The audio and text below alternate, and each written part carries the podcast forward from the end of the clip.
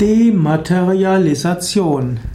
Dematerialisation ist das Verschwinden von Gegenständen, ohne dass eine äußere Kraftursache erkennbar ist. Dematerialisation wird auch als Dematerialisierung bezeichnet, auch als Deportation bezeichnet oder Deporte.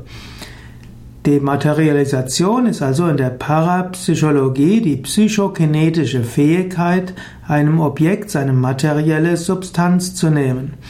Man spricht manchmal davon, dass dabei ein Objekt von einem Aggregatzustand in einen anderen überführt wurde oder auch, dass etwas in eine vierte Dimension gebracht wurde.